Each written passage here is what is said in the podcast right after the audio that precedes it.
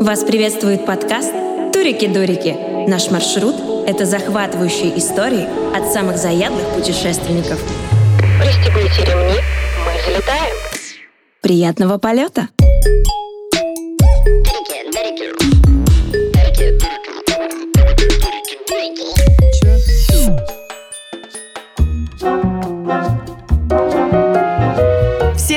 Вы слушаете подкаст «Турики-дурики» и с вами Оля Бледнова и Марина Мучкина. Подкаст про уникальные путешествия, авантюрные приключения, лайфхаки и непростую жизнь туриста. Мы расскажем все, что знаем мы, все, что знают наши гости, чтобы вдохновить вас на новые путешествия и, возможно, вдохновить на открытие бизнеса в туризме. И кто же мы такие? Мы — команда EcoPoint, самая цифровая команда, которая строит глэмпинги по всей России. И мы очень крутые. И сегодня у нас в гостях Александр Березин. Призер чемпионата Москвы по спортивному туризму 22-23 в программе «Спортивные маршруты третьей категории сложности по водным маршрутам». И, как вы уже поняли, мы поговорим сегодня о сплавах. Не о нас. Не о нас, да. Александр, почему сплавы? Такая тема интересная оказалась на самом деле. Не, я вообще бы хотел сначала отметить, что планировал идти не я. Я пытался завлечь на эту встречу реально опытных ребят, которые меня подтянули, которые меня наставляют. Ребята, которые уже 30 лет в этой истории, и они мастодонты. Мы можем сделать рубрику «Это могли бы быть вы?»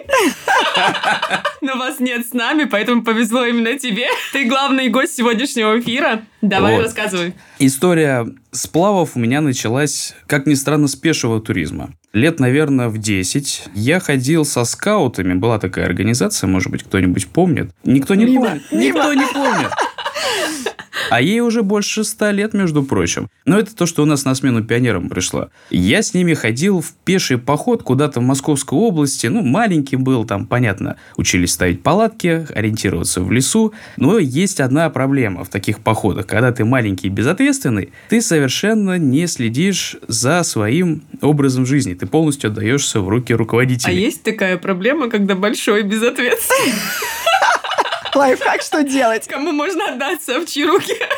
Но это мы чуть позже обсудим. Да, это, это уже следующая история, которую мы будем обсуждать в другом подкасте. Ну, запомнился мне этот поход много чем, но особенно тем, что я ни дня не касался воды вообще. Вот, то есть, ну, как бы попить, да, а больше воды негде было. Ну, что там, лес, поле, ручейка даже толком нету никакого. Ну, понимаете, последствия, да? Есть, когда ты приезжаешь домой немытый, вонючий, тебя мама ругает, ах ты какой неплохой же. Вот. Зато какой кайф, да, там три дня на природе, и потом Семь. душ, семь. Семь дней, да. И потом душ и ванна кажется верхом блаженства. Это было что-то. То есть тут, э, понятно, у тебя заселяется уже в мозгу такое вот что-то. Да, ребята, это интересное ощущение, именно когда ты возвращаешься. Но к пешим походам у меня страсть отбила на совсем. Чуть ли не ремнем маминым. Шутка. Папиным. А потом уже как-то лет пять уже, наверное, назад. Так получилось то, что, ну, что-то переработал. Вот тема выгорания, болезненная тема. Хотелось отдохнуть, хотелось отречься как-то вот там вот окружающего мира, от суеты, убежать куда-то, да, ну, на один день, потому что выгорание выгоранием, а работать надо. И вот у меня один день, надо где-то отдохнуть, сидишь, открываешь интернет, что делать, там, один день, и так, сплавы в Московской области. Один день, сплав в Московской области, пожалуйста, думаю, это мой шанс. Все, сейчас поеду, я сейчас вот все брошу, все отдохну, там гарантируют, что вы посмотрите, откроете для себя новые ощущения, впечатления, ну, это Не правда... обманули. Не обманули. Но, естественно, ожидание, оно с реальностью не ударилось вообще никак. Это разные вещи оказались. Да, мы приехали, это была Москва-река. Самая простая река вообще, которая только есть, под Звенигородом. Ты едешь 10 километров, свободная, вот просто ровная речка, неглубокая, теплая. Справа там тебя и рыбаки машут руками, там слева пионеры, еще что-то такое. То есть, и ты спокойно себе идешь. Ну, как бы, где тут отречься, да? А мы попали в шторм на Москва-реке. Я вот не ожидал совершенно. Откуда Вот вы не чего, ждали? Чего не ждал, того не ждал. Кто бил? Так получилось. Это, наверное, уникальная вообще ситуация. В принципе, вот для вот этого места шквалистый, порывистый ветер тебя сносит против течения. Оно там довольно шустрое, но вот тебя на лодке, на байдарке сносит против течения. Это невероятное что-то, потому что ну, ты вот сидишь как парус. В тебя дует, тебя относит назад. А течение, не знаю, ну метр, наверное, два в секунду прям вот так вот. Уникальное событие. Раз в столетие на Москва-реке, да, На произошел Москва-реке, да. шторм. То есть мы потом попадали в шторма, это, ну, вот на крупных водоемах шторм это страшно. Если ты идешь на резиновом каком-то плоту, там, на судне, это опасно для жизни. Здесь эта ситуация, ну, откровенно говоря, комична. Но мы попали в реальный шторм, мы пошли против него, и шли компании, ребята, кто с нами шел, уже начали отчаиваться. Они приставали к берегу, прятались от дождя. Ну, там, ну, не дождичек лил, а там шел ливень. Они прятались под деревьями, деревья эти там качались, хлестали ветками по каскам. Все, уже говорят, заберите нас отсюда. Короткометражный фильм. Мы Да. пошли до конца. И вот это чувство, когда ты до конца доходишь, это что-то с чем-то. Все, ты вот тут бросаешь весла, ты вытаскиваешь лодку, выползаешь на берег, говоришь, фух, мама, я справился. Спасибо, что живой. Спасибо, что живой, это так хорошо. Да, но нюанс. Сразу, вот если, ребята, кто-то сейчас э, не в теме сплавов, а кто хочет туда погрузиться, предупреждаю заранее. Ваш первый сплав практически наверняка это смерть вашим рукам. Мы приехали домой, сели на диван и поняли, что руки мы поднять не можем. А почему? Это Потому типа что- гребля? Потому что гребля. Нетренированные мышцы, то есть ты задействуешь те части рук и спины, которые ты в обычной жизни никогда не используешь. И делаешь это, ну, нам особенно повезло. Все-таки против ветра это получилось сильное Мы приключение каждый и нагрузка. гребем, все нормально. В этой жизни. Мы погребаем просто. Саша, этот сплав был на байдарках, да? Это был сплав на байдарках. Нам тогда досталась старая советская байдарка, еще со старой аутентичной советской шкуры. Это, ну, вот эта вот оболочка такая, как брезент такая она. Вот. Она резиновая байдарка? Нет, или нет, нет, она каркасная. Это алюминиевый каркас такой, то ли титан, то ли алюминий, не знаю. И старый такой вот холщово-брезентовый материал. Честно говоря, доверие она не внушала. Вот ощущение было, что мы сейчас в нее сядем, случайно где-нибудь там каблуком. потонем. И потонем. Но нет, мы один раз только перевернулись. Вот. Всего лишь. Всего лишь, да. Ну, и то сами дураки. В шторм пошли, да? Ну, типа того. Да, к этому мы вернемся. Саша, скажи сразу, а был опыт на рафтах либо каяках сплавляться или только байдарки? Нет, я вообще по специальности катамаречик. То есть, Вот э, да, закончив историю с Москвой, ну, как закончив, это такое больше развлечение выходного дня, я до сих пор иногда хожу, ну, просто побаловаться. А когда мы ходим в серьезные реки, я хожу на катамаране. Ну, и катамаран это судно для четырех людей. Для тех, кто не знает, катамаран это не... Не морской, не на котором мы на отдыхе вот это вот крутим Не педали. ножками педали. Это же совершенно другое. Есть три разных вещи, вот, когда мы говорим катамаран. Катамаран для озера где-нибудь в этом, в парке погулять с педальками, это не наша история, мы на таком далеко не уйдем. Катамаран, который морской, который под парусом с двумя здоровенными палубами, мы на нем тоже далеко не уйдем, мы просто не пройдем на Ну, нем. я, кстати, вот только такой знала. Вот. А катамаран, который наш, он по конструктиву похож и с тем, и с другим. Два баллона справа-слева, посередине рама, то есть какая-то площадка, и мы на этих баллонах сидим. То есть фактически, что тот катамаран, что тот катамаран, это все вот Но конструктивно одно и то же. Парус тоже можно поставить. Мы им просто не пользуемся, что мы лентяя, вот, и А чем гребете? Руками. Руками гребете. Серьезно? А нет такой комбинации просто между тем и тем? Я себе представила, что в середине стоит каркас и педальки.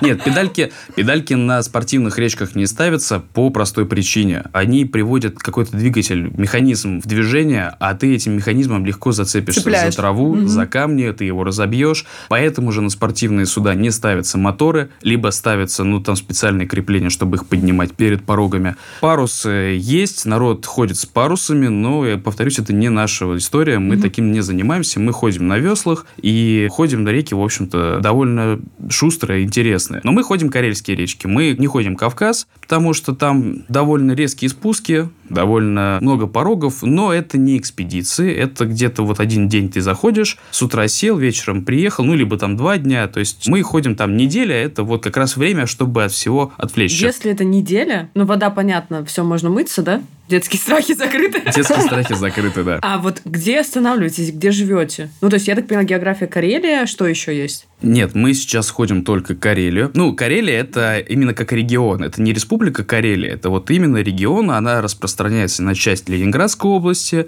и на часть Мурманской области. Дальше, наверное, на восток тоже она куда-то уходит. Где останавливаетесь? Потому что если это 7 дней, как на судне, Сплав это больше, чем 7 дней. Я не про то, что именно вот говорю, что мы сейчас идем на 7 дней, и сплав больше, чем 7 дней. Это парадоксально, да, звучит? Мы забываем про дорогу. Точнее, мы не забываем про дорогу. Мы должны же добраться до точки.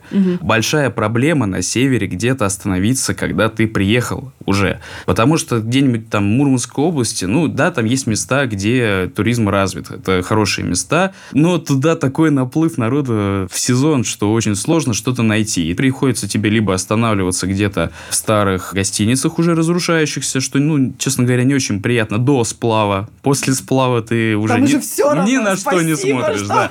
что это не земля и вода. Да. Нет, спасибо, что это земля. А до сплава ты, естественно, смотришь какое-нибудь место поприличнее, покультурнее. Последние два раза, как мы ходили, мы останавливались в замечательных местах. Не знаю, как это правильно называется. Такие домики, переделанные бытовочки. Но ты в них бытовочки не распознаешь. Я просто из сферы близкой к строительству, там, коммунальному хозяйству и так далее. Ты сразу смотришь, о, бытовки. И Я тут уже был. Заходишь такой, ожидаешь увидеть там какие-нибудь стены такие УСБшные, там какие-нибудь старые там краны, раковины, там, ну что-нибудь такое, вот что для строителей обычно делается. Нет, ты приходишь, очень уютно, такой дизайн, мебель, Так красиво. это наша Это наша тема. Вот. Это те самые глэмпинги. Да, да, да, да. Мы как раз переделываем бытовки. Если у вас есть бытовка, тогда мы идем к вам. Нет, нет, на самом деле, если вы человек, который вот никогда с этим не стал, я просто работал на стройке, и бытовки у меня тоже вот, вот тут тоже сидят. Но если вы с ними никогда не сталкивались, вы и не поймете, что это такое. Вы придете, он какой милый, красивый домик. И снаружи, и внутри. Еще и балкон есть. Вот это классно. Еще бы завтрак приготовили, да? Чтобы завтрак было как готовят, А, да. то есть все, там прям Да. завтраки, бытовки с завтраками. Оль, ты Там- поняла, надо отметить себе при строительстве глэмпингов, что нужно, все включено. Мы где останавливались, у ребят подход такой, стоят вот эти глэмпинги, и рядом старая тоже вот гостиница, которая уже не эксплуатируется, либо эксплуатируется частично по прямому назначению, и там уже идет кафешка, еще что-то, и вот все, кто живут в глэмпинге, они идут в эту кафешку и там питаются. Вот, то есть, как бы ты отдельно от всех живешь, у тебя свой дом реально, ну, прям вот Своя как, как бытовка, свой номер, быт. с- свой быт, да. А потом с утра ты идешь как белый человек в нормальную гостиницу, там у тебя шведский стол или еще еще что угодно. И отдыхаешь. Когда мы уже заканчиваем с этим великолепием и готовимся как-то стартовать, дальше о каких-то там бытовых условиях можно забыть. Чтобы вот я встретил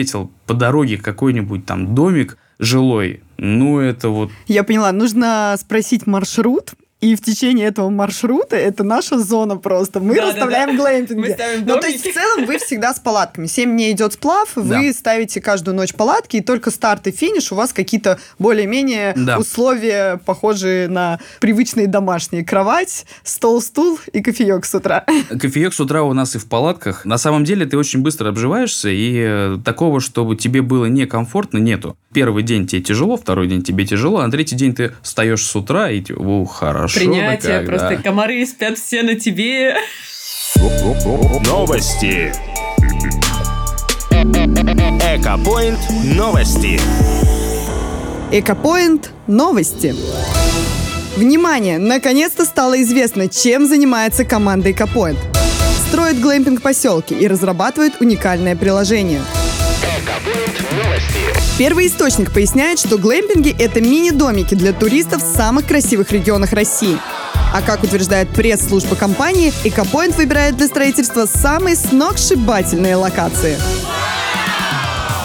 Ненаучные исследования показали, что еще недавние пользователи букинга с нетерпением ждут релиза нового приложения для туристов от Экопоинта. Экопоинт. Экопоинт. Экопоинт новости. Такой вопрос. Ты сказал, что вы сплавляетесь в Карелии, Ленинградской области по шустрым речкам. Я один раз была на сплаве, это было в Калужской области, речка была спокойная, но я уже тогда шалела от того, что нужно грести реально. И думаю, как бы к этому готовиться. Во-первых, как вы готовитесь? То есть у вас есть там тренировки в каждую неделю, раз в месяц, какие-то пробные тестировочные заезды. А во-вторых, расскажи по поводу в целом порожков и препятствий. Как они классифицируются, какие вы проходите, какие у вас вообще были варианты с порожками и сколько их? Марин, ну ты, конечно, вопросов задала.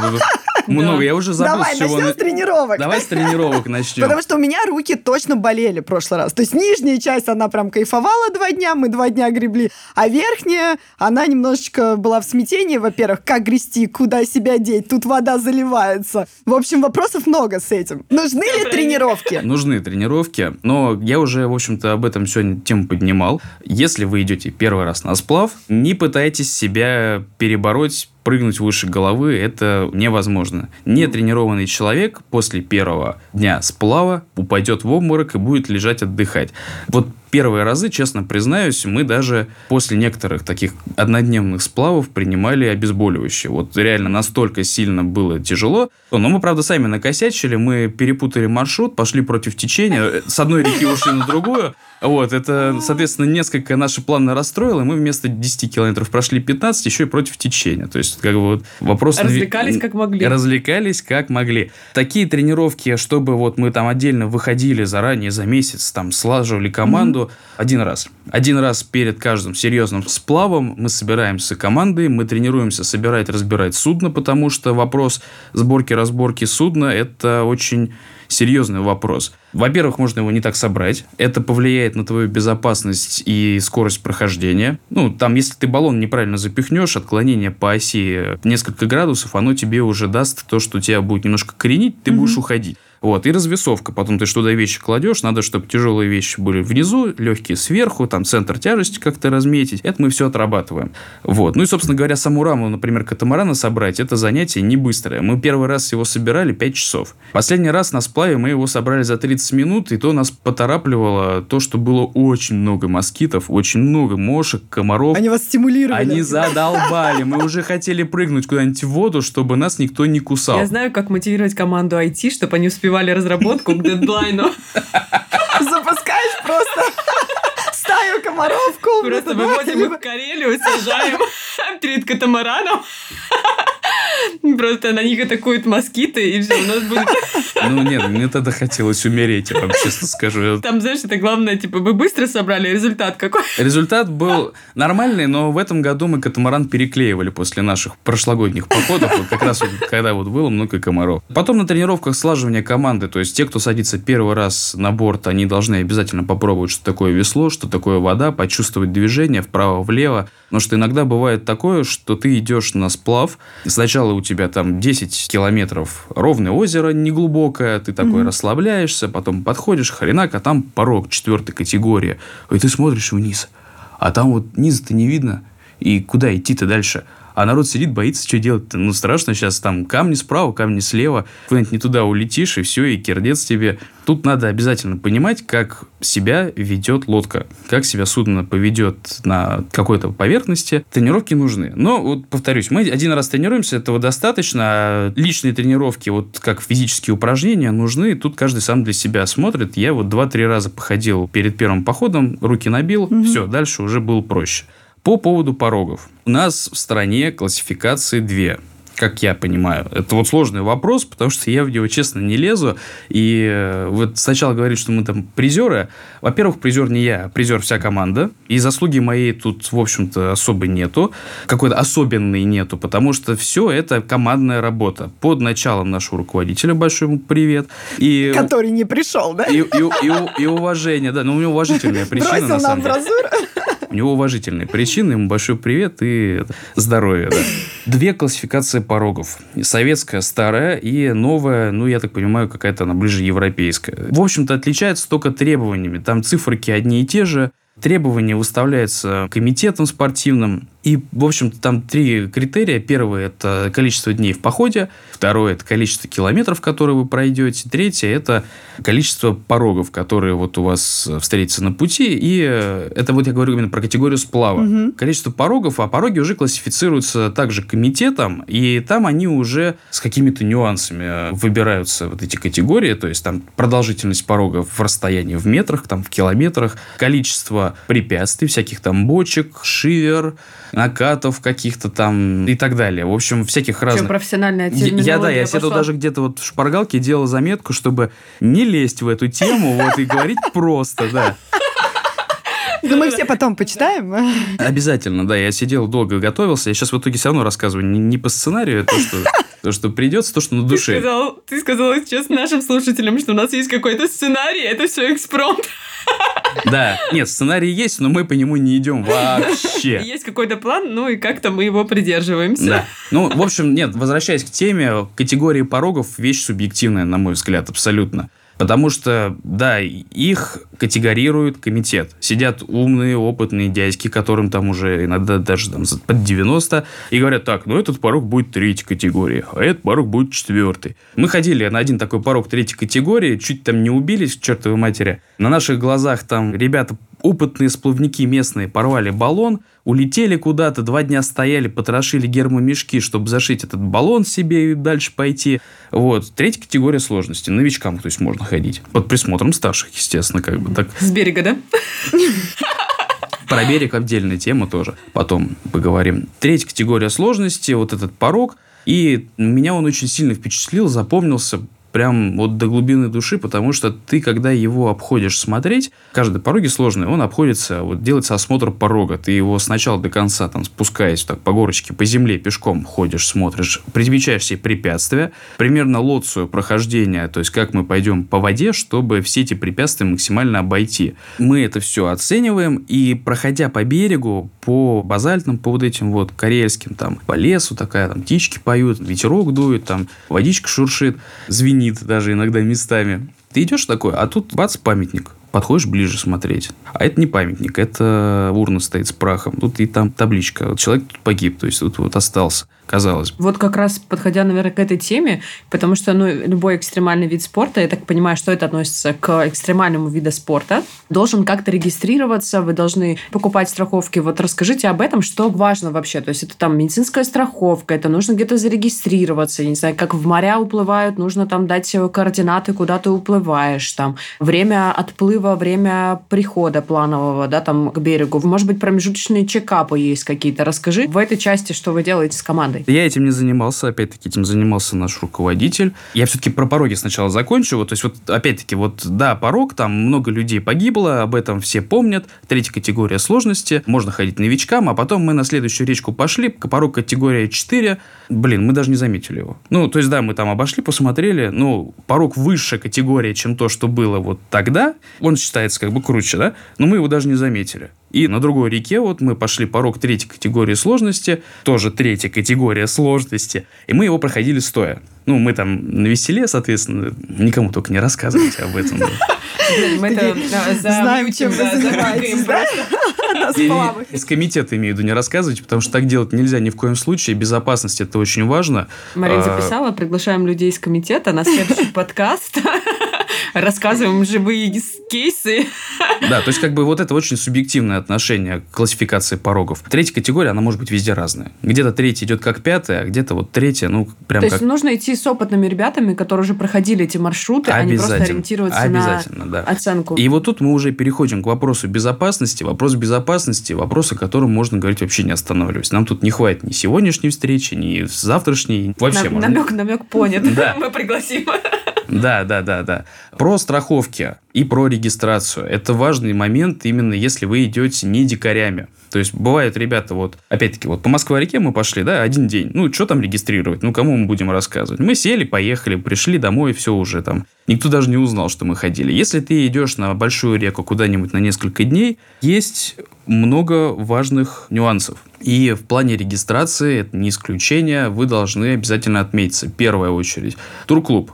Турклубе, а вы желательно идти с турклубом, должны где-то вот дать отметку о своем маршруте, дать план, куда вы пойдете, сколько дней вы будете, когда вы должны выйти на связь, ваши контактные данные, данные контактные ваших родственников, ну, на случай, если когда вы погибнете, чтобы вашим родственникам могли позвонить и сообщить об этом. Вот. Да, да, да. Шутки такие вот у нас, знаете ли. Да, я, просто сейчас слушаю и понимаю то, что меня друзья затащили на сплав на байдарках, никто нигде не регистрировался. Я сказала, мама, через два дня я позвоню. Все. Я сейчас записываю себе реально чек-лист. кто- Да. кто- мои друзья? не друзья? Кто, эти были люди? Просто из контакта сразу блокируешь их. Не, ну, Калуга, там, я не помню, чтобы это были какие-то какие-то сильные широкие речки. Ну, это была протва, да, она была Ну, спокойная. она маленькая, да. Хорошая речка такая для начинающих тоже. Но все равно приглядитесь, так прищуритесь. К друзьям. Друзьям, да. Друзьям. Большие речки обязательно надо регистрировать. И кроме турклуба надо отметить в МЧСе. Ну, там дней за 10 это оставляется заявка у них прямо на сайте, ты отмечаешься, чтобы, в общем-то, тоже вас эвакуировать в случае чего. И когда вы заканчиваете маршрут, вы уже там отзваниваетесь всем, типа, алло, привет, все хорошо, мы Группа закончила?» жизни, да. Живы, группа закончила, и на этом все. Заповедники. Очень часто хорошие речки, они вдоль заповедников идут.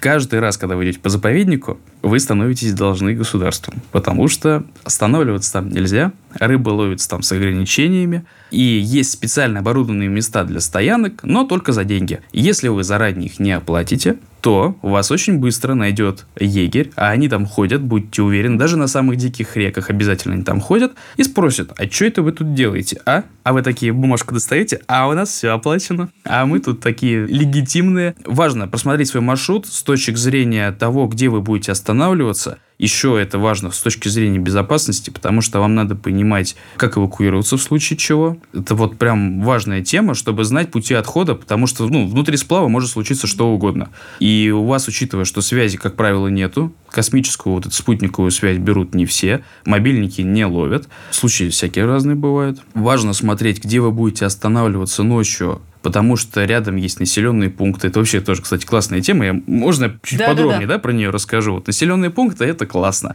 Это какие-нибудь там либо дачи, либо городишки маленькие, либо еще что-то. Там тоже обычно связи нету. И там, если вы летом ходите, то летом туда приезжают отдыхать. Но там есть те, кто живут на промыслах, особенно на северах, там, кто занимается сплавом леса или рыбалочкой там подрыбаливает, там, браконьерство. да. Рыбалочка, и тоже такие, у нас все оплачено. Такие. Ну, там, там есть, да, эта проблема. На ней, может быть, не принято говорить, но она там есть. Да, то есть браконьерство – это вот местный хлеб. Но работы другой просто нету. Ваша задача, как спортивного туриста, от этих городов держаться подальше. Не взаимодействовать. Вообще. Максимально не показываться на глаза, либо пролетать их. Дикие люди в дикой местности. Их или- еще называют аборигенами у нас. Вот на термине сплавников аборигены. Потому что коренные жители. У меня был случай, кстати, вот тоже в Калуге сплавлялись. Сейчас я еще раз записала друзей, с которыми не ходить. Калуга, аборигены.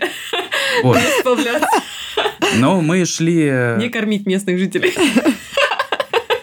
Они в нас кидались камушками, такие заразы нехорошие. Вот. Но ситуация патовая, потому что мы не можем им ничего сделать. Мы в низине, да, мы в реке. А сверху ребята, там мостик, там еще что-то. Вот они вот находят камушки и бросают прицельно. Это какие-то маленькие ребята, дети, кто это делает? Или Да это не, ну, ребята, лет, взрослый бородатый мужчина? лет, лет по 20. ну, Дети, да, ну, Местное 20. развлечение. Ну, местное там развлечение. да. Местное развлечение, Попади да. туристу в темечко. Ну, кстати, очень странно, вот ты сейчас рассказываешь это, я первый раз такое слышу, и у меня был еще опыт э, сплавиться на рафтах, получается, в Адыгее, наверное, мы были, или на Алтае, и нам как раз рассказали такую фишку, когда ты плывешь, и если на берегу кто-то есть, они просят делать тебя бабочку. Это когда крутится вот так рафт, то есть ты там подгребаешь, а потом в конце еще веслами вот так вот в центр собираетесь, и это действительно, мы пока плыли, мы раза четыре так сделали, и когда пятый человек где-то вдоль реки сказал, кричит «бабочка», мы такие, так, делаем вид, что мы их не видим, мы не видим. То есть, наоборот, было все как-то доброжелательно, все тебе машут. Ну, может быть, потому что это какой-то туристический у нас просто сплав, он там однодневный, это туристическая зона, все знают, что туда люди приезжают, коммерческий проект, возможно. Но у нас вот было только так. То есть все нам махали, как будто мы там первопроходцы. Может быть, ты так не ра- знаешь, может быть, они на берегу делали ставки, вы перевернетесь на этой бабочке или нет? Не перевернешься. Оль, на рафте очень сложно перевернуться. Вот катамаран, рафт, бублики какие-нибудь, это... Отлично, мне подходит. Ну, Люблю ну- невыполнимые задачи. Не, это сложно, если ты без порогов на ровной воде нельзя перевернуться. Вот реально. Это вызов. Почему, почему я это воспринимаю это- как чистый вызов себе персонально? Подожди, Оля, а у тебя не было ни одного опыта У сплавления? меня был рафтинг в Абхазии, и после это была кульминация с чачей. Поэтому я Вижу ничего не цель, могу... плыву к ней, да?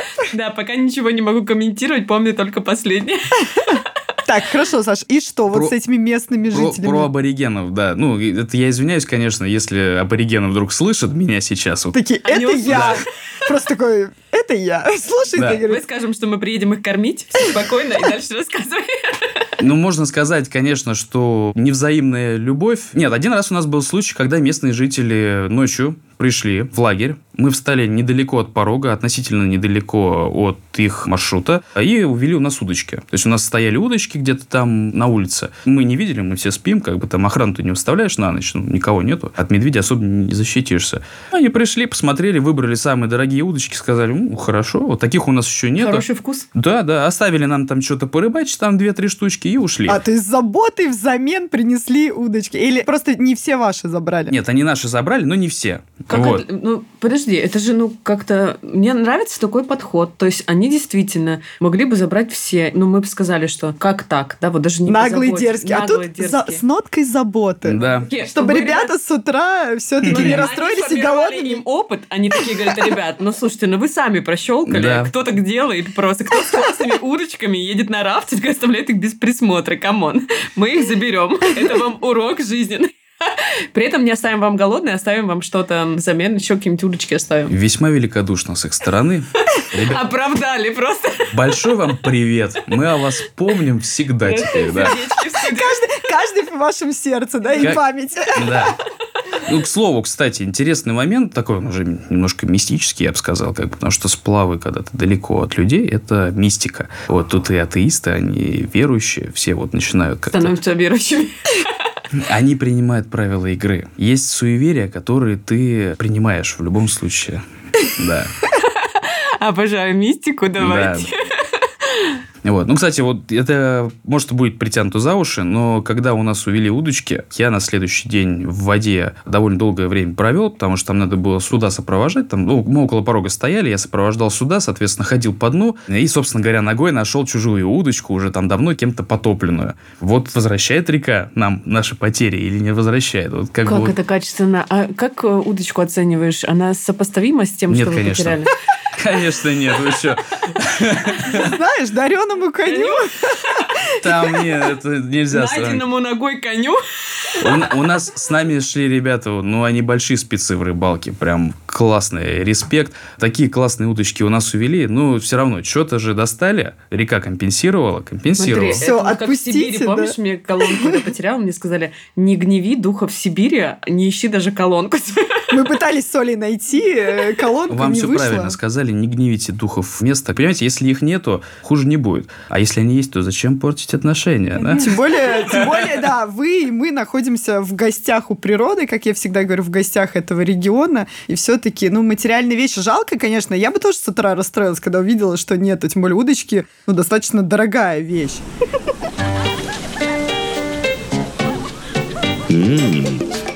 Цыпы. Цыпы на курорте. Как увидеть Париж и не умереть? Я была два раза в Париже и два раза чуть не умерла. Однажды француз пригласил меня на свидание. И, конечно, я очень быстро согласилась. Он скинул мне название ресторана, куда я должна была подойти вечером. Я принарядилась, надела все лучшее сразу. И каково же было мое удивление, когда мы пришли на ужин, а ресторан находился напротив кладбища. И гулять мы пошли на кладбище. На тот момент я еще не знала, что это одно из самых популярных мест Парижа – кладбище Пер-Лашес. Кто был в Париже, наверняка знает, что это историческое и уже сейчас туристическое место. По итогу я получила бесплатную экскурсию по историческому месту, узнала, где похоронена Эдит Пиаф и самый настоящий французский поцелуй. Цыпы. На курорте. Кстати, расскажи тогда про... Вот мы Удочка говорим про, про удочки. Удочки, удочки. Как вообще вот с питанием? Вот вы прорабатываете заранее? Такого вопроса не было в сценарии. Прорабатываете заранее меню, да, закупаете продукты, так как в течение маршрута ты говоришь, что особо нет цивилизации, либо это заповедник. И мы говорим все про удочки, такое ощущение, что у вас рыба на завтрак, обед и ужин. А вот тут бывает накладка. Мы один раз пошли на очень рыбную реку и прям рассчитывали поймать редкую, хорошую рыбу, которую там можно ловить, естественно. Но у нас не получилось. Мы попали в нерест. И вот мы шли прямо огромному количеству горбуша, уже умирающей. То есть, ну, зрелище было печальное, прямо скажем, но это природа, ничего не поделаешь. И мы ни одной рыбы не поймали. Вот 10 дней... Прикормку съели сами? Ты все, все, А что там, там- пробовала. Не-не, Оля, Оля, а там прикормки нету, ты же ходишь со спиннингами. То есть у нас вот удочка в классическом понимании, она и ставится только на донную рыбу. Но я не специалист Я в делаю, рыбалке. мгм, как будто я что-то поняла, А я- но а на я самом тоже. деле Я- у меня я, понимаешь, поле в голове. Я, я тоже рассказываю, на самом деле, это я поболтать могу, а по факту мне сейчас удочку дай, я такой, ты чё? Вот, как Я бы- умею лепить из прикормки шарики и забрасывать их. Но он так пахнет ванилькой вкусно. Не, у нас такой не было. Оль, на какую рыбалку ты ходил? Я тоже что-то ванильку не помню. Так, хорошо, Ну давай, про питание. Да, то есть как бы без ребят, без друзей тут мне делать лично нечего. Тут только вопрос команда. Про питание. Это вы ко мне очень правильно обратились, потому что последние два хода я хозяйственник. У нас, когда ты в поход собираешься, определяются какие-то роли. Вот, это как раз про команду, это мой следующий вопрос. Но ты начинай рассказывать, а я буду задавать тебе здесь кучу вопросов, потому Давай. что питание, пищеблок и вообще все, что связано с едой меня, наверное, интересует больше всего. Давай. В роли в команде распределяются по-разному. Кто-то там тащит топливо с бензопилой, например. Ну, мы продвинутые туристы. Тащит, в смысле, типа... Ну, покупает, привозит, там, организует все это дело, потом там пилит сухостоя. Опять хочу обратить внимание, уважаемые Что слушатели. пилите вы в том месте, где это можно, да? Да, мы не пилим живые деревья, мы уважительно относимся к природе, мы утилизируем мусор. И Ну, это важно, э, на самом это, деле. это, это важно, да, важно.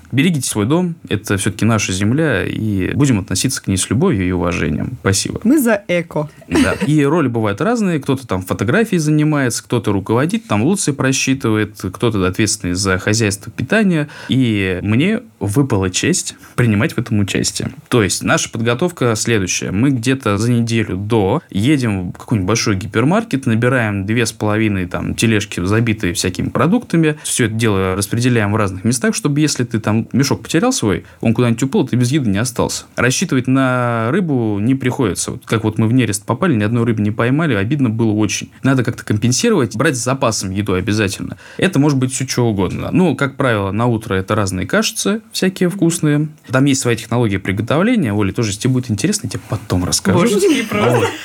У меня уже даже слюнки просто потекли. у меня появились много разных рецептов. За мой недолгий опыт походов я могу намутить за северным кругом уже свежий арбуз. Ого. Да. Организовать тебе яичницу с грибами, между прочим. Я это... Я Гастро, еду. это просто гастро-тур надо. Я просто А с вами еду можно на сплавы поехать? Нужно, это мы сейчас договоримся. Вам... Конечно. Это был следующий вопрос, а девочку берете с собой. Слушай- Желательно, чтобы мы ничего не делали. Я хочу быть принцесской Нет, так не пойдет. Там на баллоне. Извините, слушайте, извините, мы, мы за равенство. Мы за феминизм, мы за равенство. Оставь это для земли, на воде такое не работает. Работает и на земле тоже, все одинаково впахивают, упахиваются, упарываются. и Да, опять. Да. Просто. Ну, я тоже, на самом деле, за справедливость, да. К еде вернемся, пока у нас, да, еще есть время. Все одинаково едят, да? То есть нет такого, что мужчины Нет, едят есть, больше, а естественно. женщины меньше. Естественно, у всех есть свой подход. То есть тут как бы важно сделать следующий нюанс. Есть разные вкусовые предпочтения. У кого-то есть разные отношения к еде. То есть, ну, там, кто-то мясо не ест. Вообще принципиально. И ты, соответственно, должен просчитать так, чтобы этому человеку досталось больше рыбы, больше... Сои? э, кстати, сою я не помню, что мы брали, если честно. Мы вот в основном сырами догоняемся. Сыры и какие-нибудь углеводики там. То есть, вот обеды это всегда какие-нибудь перекусы. Это сушечки, изюмчики, конфеточки. Когда ты там упахавшийся, вот там уже прошел по этой воде, у, сил нету просто там что-нибудь сладенькое поесть. Углеводиков быстреньких Ага. закинуть. А вы, кстати, перекус делаете прямо на воде, либо Да. швартуете на воде? На воде, да. И еще хотела сразу спросить, вот ты рассказываешь там про счет питания и так далее на команду, а сколько в команде человек? Просто у меня сразу в голове так, сколько надо просчитать. нас 10. сколько... 10. А это несколько Это максимум, да, или... Или- Нет. А, на одном? Флот может быть разный. Есть вообще заплывы абсолютно разных масштабов. Как бы тут каждый подбирает под себя. Кстати, возвращаясь к соревнованиям, они, э, соревнования тоже проводятся всегда по-разному. У каякеров одно, у нас свое. Там кто-то там однодневный сплав выходит, у них третье. Мы ходим экспедиции. У нас 10 человек. Это это три байдарки и катамаран. У каждого своя роль. В общем-то, там все друг с другом как-то пострахуют. Байдарки обычно вперед куда-нибудь улетают, потому что они быстрее, чем катамараны, а мы везем большую часть груза. То есть, И то есть вот на вот эти три лодки вы распределяете питание, то есть это 10 человек, три лодки, да? 10 человек, три лодки. Байдарка вмещает в себя два человека. Наша байдарка. Мгм. Они разные есть. Там есть на три. и Я на четыре. трехместной плавала. Ну, это тесно. У нас они тоже трехместные, просто ты одного человека туда не сажаешь, а вещи грузишь. Вещи. Мгм. Да. Катамаран он 4 человека себя вмещает. Есть еще шестиместные, но они неудобные. Вот для нас есть двухместные катамараны. То есть То вы- есть, что они неповоротливые там на порогах? они больше устойчивы, их тяжелее перевернуть, но там тяжело взаимодействовать. Вам надо действовать синхронно, чтобы друг друга веслами не бить. То есть мы даже на четверке так или иначе друг друга цепляем. Хотя работаем слаженно, уже ходим давно, но не без этого. На шестерке это совсем нереально, это очень сложно. То есть, ты обязательно какой-нибудь по кумполу прилетит. Поэтому, кстати, надо ходить в каске и в спас-жилетах тоже обязательно. Слушатели, обращаю ваше внимание. Оденем от э, сноуборда шлемы? Мгм. Да, у нас ходили в хоккейных шлемах. Кстати, классная штука, очень подходит. Я хочу вернуть тебя к еде. Давай к еде, да, а то мы все уходим от нее, уходим. А слюнки все текут и текут. Да. Не, на самом деле приготовить можно что угодно. Вот прям что вы хотите, то и готовим. С собой, если ты идешь с катамараном, можно брать, хочешь мангал, хочешь коптильню, автоклав можно взять. А что из продуктов? Вот, допустим, я себе представляю, что это можно взять там какие-то сухие Консервы. каши, консервы, дошик, обязательно повод поесть его, там термосочки, кипяток. Саш, такой, какой дошик. У нас утром кофе и бутерброды с красной рыбой. Да, кофе обязательно. Кофе мы готовим на специальных кофейных гейзерных кофеварках. О, я знаю такую штуку. Вот, это прям классное открытие было. Раньше готовили в этих в поварешечках таких маленьких, Мгм. типа Варили, малень- маленьких как турки, да? кастрюлечках, да. Ну, получалось хуже. Вот, а сейчас каждое утро это ритуал. Кто первый встает, тот э, попался и идет готовить кофе, да. Хорошо, что я долго сплю. Ну, с чего мы с собой сливки берем под это дело? То есть ты кофе пьешь как белый человек, очень хорошо. В общем, у вас комфортные условия. У нас комфортно. Я повторюсь, как бы тут как повезет. У нас классная команда. Ребята большие, молодцы, всех люблю. Вот, классный Команда, руководитель. привет! Да, нам повезло, и Мы мы умеем проходить сложные маршруты с большим комфортом. Бывает, конечно, не так. То есть тут все зависит от того, куда вы попадете. Я видел разное. Слушай, ну мне как менеджеру интересно, как вы работаете с командой, потому что вот как вы собираете команду, сейчас задам вопросы и чара. Какая текучесть по команде у вас? Как вы формируете эту команду? Как у вас происходит этот процесс э, анбординга? Как вы развиваете экспертизу внутри? Потому что мне кажется, что при таком командном взаимодействии, ну, при таком командном спорте, и тем более он рискованный, то есть это не наземный вид спорта, это не побежать вместе в забег, это конкретно там открытые условия, в которых вы сплавляетесь, и здесь, наверное, и психологическая устойчивость имеет значение большое. По поводу формирования команды. Сейчас, ты уверена? Это индийская штучка, знаешь такое? Про команду, про текучесть. Как это правильно сказала? Текучка, Ну, текучка, да. сменяемость 20% в год. То есть, э, да, кто-то приходит, кто-то уходит, но это все свои. То есть, у нас, да, у нас между собойчик, все друг с другом давно знакомы и не по сплаву. Это вот какие-то отдельные истории, мы где-то познакомились, потом вот там старший сказал, эй, типа, хочешь сходить? Он такой, ну да, ну пошли. Ну, мы взяли, пошли. Я в этом году, например, не пойду, не получается. Там. Ну, кто-то меня заменит, пойдет еще кто-нибудь. В следующем году, может быть, кто-нибудь еще не пойдет, я пойду вместо него. То есть, ну, только нормально, все друг с другом общаются, друг с другом меняются постоянно, вот. И как выходит, так выходит. Скажи, то есть должны бы же быть, вот, ну, у меня тоже есть, допустим, друзья, спасибо друзьям моим, Привет Олиным друзьям. Команде Саши, Олиным друзьям и моим маме и папе. Только. Но каким-то друзьям я предложу пойти со мной прыгнуть джамп или вписаться в какую-то авантюру. А каким-то друзьям я пойму, что я не смогу выйти с этим предложением. Какие важные, вот, наверное, три качества или, может быть, три навыка выживания, которые вот ты увидишь у человека и сможешь ему предложить, захочешь ему предложить? Я бы, наверное, здесь отталкивался от другого. Ты, когда зовешь человека на сплав, ты видишь его реакцию. Ну, вот я скажу сейчас, Оль, пошли на сплав. Да. Ну, мы такие, да, мы ну уже да. ждем, как в конце записи, такие, Я- так, Саша, мы Я тут хотим.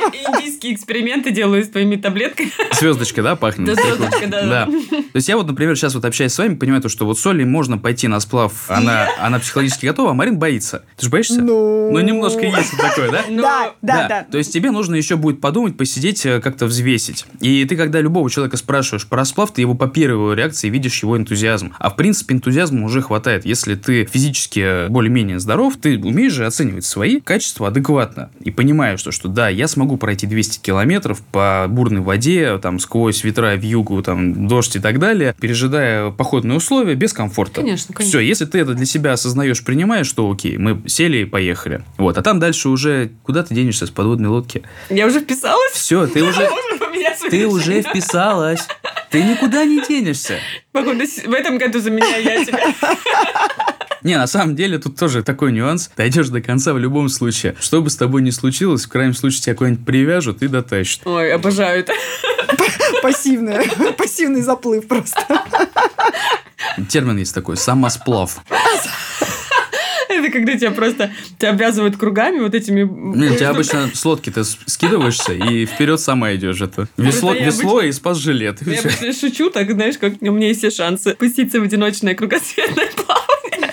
Так, ну что, круто, то, что у вас есть такая команда, что есть вариант Оли туда вписаться. Я буду ждать новостей. Ну, на самом деле, у меня был, да, один раз всего лишь э, опыт на байдарках, хотя я очень долго хотела. У меня друзья ходят просто дикарями. Это Протва, Угра, даже пытались на Селигер заплыть, но почему-то они на майские праздники поехали, и Селигер еще озеро было во льду. И как раз у моих друзей, которые ходят э, на байдарках еще со студенчества, там еще с родителями ходили, есть уже традиции семейные, это очень круто. У моих друзей был недавно опыт, они ходили чуть ли не зимой, ну не зимой, вот когда уже заморозки есть, и либо наоборот только чуть-чуть тает. Ну, в моей голове это было что-то нереальное. То есть я сидела в этой байдарке, ты плывешь. Так как я еще не умею правильно грести, вода залетает на тебя. То есть мы ходили летом, я была вся мокрая. Я думаю, а как идти осенью, да, там ранней, либо наоборот поздней, там весной, ранней весной. Ну, то есть майский тоже холодно. Был ли такой опыт вот каких-то вообще в холодное время, когда ты там И что снежочек, это? да. Это теплые, Либо, либо вот... теплые трусы или гидрокостюм? Да, вот такие были варианты сплавов? Или это только летние варианты? Мы ходили в Заполярье, но мы ходили летом, там было прохладно. И мы ходили, естественно, все... И сколько градусов? Ну, градусов 15, наверное, вот. А вода тоже 15? Ну, меньше, меньше, меньше. Вода холодная. Но вода зависит от глубины. Чем глубже, тем она прохладнее. Если вода совсем маленькая, там, ну, прям можно купаться, как парное молоко. А так вообще зимние сплавы – это не моя тема. Это тоже есть э, такая дисциплина. Но обычно ребята ездят на каяках. Это вот маленькие такие одноместные. Там они чудеса всякие исполняют. Там под водой вот так вот вращаются. Там свечки ставят вверх э, носом. Там, ну, короче, такая акробатика больше водная. Они приезжают на один день. Опять повторюсь, форматы бывают разные. Кто как хочет, то так и проводит.